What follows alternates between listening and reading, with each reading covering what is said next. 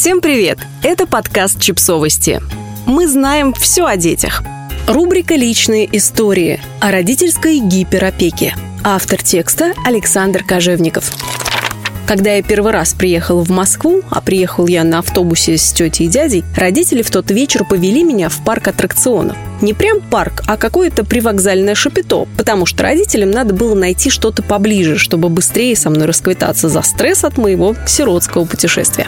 Мне было 6 лет. Единственный раз до того я был на аттракционах в Оренбурге, в парке Тополя. И моим главным впечатлением оттуда были не сами карусели, а их администраторы. Настолько скучающих людей я никогда потом в жизни не видел. Даже сидящие в кабинках у эскалаторов в метро тетеньки просто светились позитивом и задором по сравнению с этими заложниками детской радости. Сам же парк Тополя по атмосфере напоминал Припять. В нем было всего карусели 5-6, металлические заброшенные конструкции, которые по нажатию кнопки начинали двигаться, скрипя и моля о том, чтобы их убили, словно древние смертельно больные чудовища. Паровозик, качели, колесо, а вернее колесико обозрения, что-то еще. В общем, из эмоций там можно было получить только депрессию.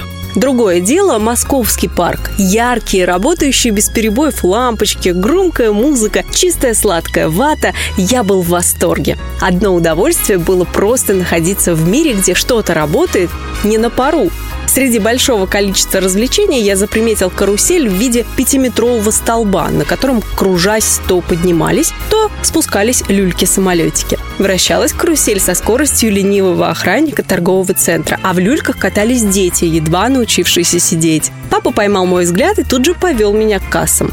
А можно с ребенком в люльку сесть? А то он в Москве первый раз, ему там страшно одному будет. Я сгорел от стыда. Вмиг покраснев и потеряв дар речи, я снова посмотрел на карусель. Она остановилась, и в нее запрыгивали уже новые дети. В одну из люлек мама посадила девочку, предварительно всунув ей в рот соску. Девочка была пухленькая и еле влезла.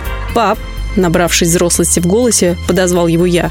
«Сынок, слушай, не пускают с тобой, говорят, вдвоем там не поместимся. Хочешь, я просто в соседнюю люльку сяду за тобой?» Не расслышав моей интонации, ответил отец. Я прокатился на этой карусели один, под пристальным взглядом родителей, готовых поймать меня в любой момент. Меня кружил стыд и их волнение за меня. Каруселька каталась в холостую. Радости в итоге не получил никто. И вот теперь, став отцом, я начинаю их понимать. Как далеко зайдет моя излишняя забота, я не знаю. Конечно, мне нужно будет отпускать этого пухляка куда-то одного, предварительно повторив примерно сто раз правила безопасности на случай всего на свете. Сейчас его страшно оставлять даже в соседней комнате без присмотра, но то диктует возраст. А вот дальше мне, видимо, предстоит огромная работа по успокоению себя. Пока же я так и представляю себе следующую сцену. Кожевников Матвей к доске. Пап, все чисто, можешь идти. Подписывайтесь на подкаст, ставьте лайки и оставляйте комментарии. Ссылки на источники в описании к подкасту. До встречи!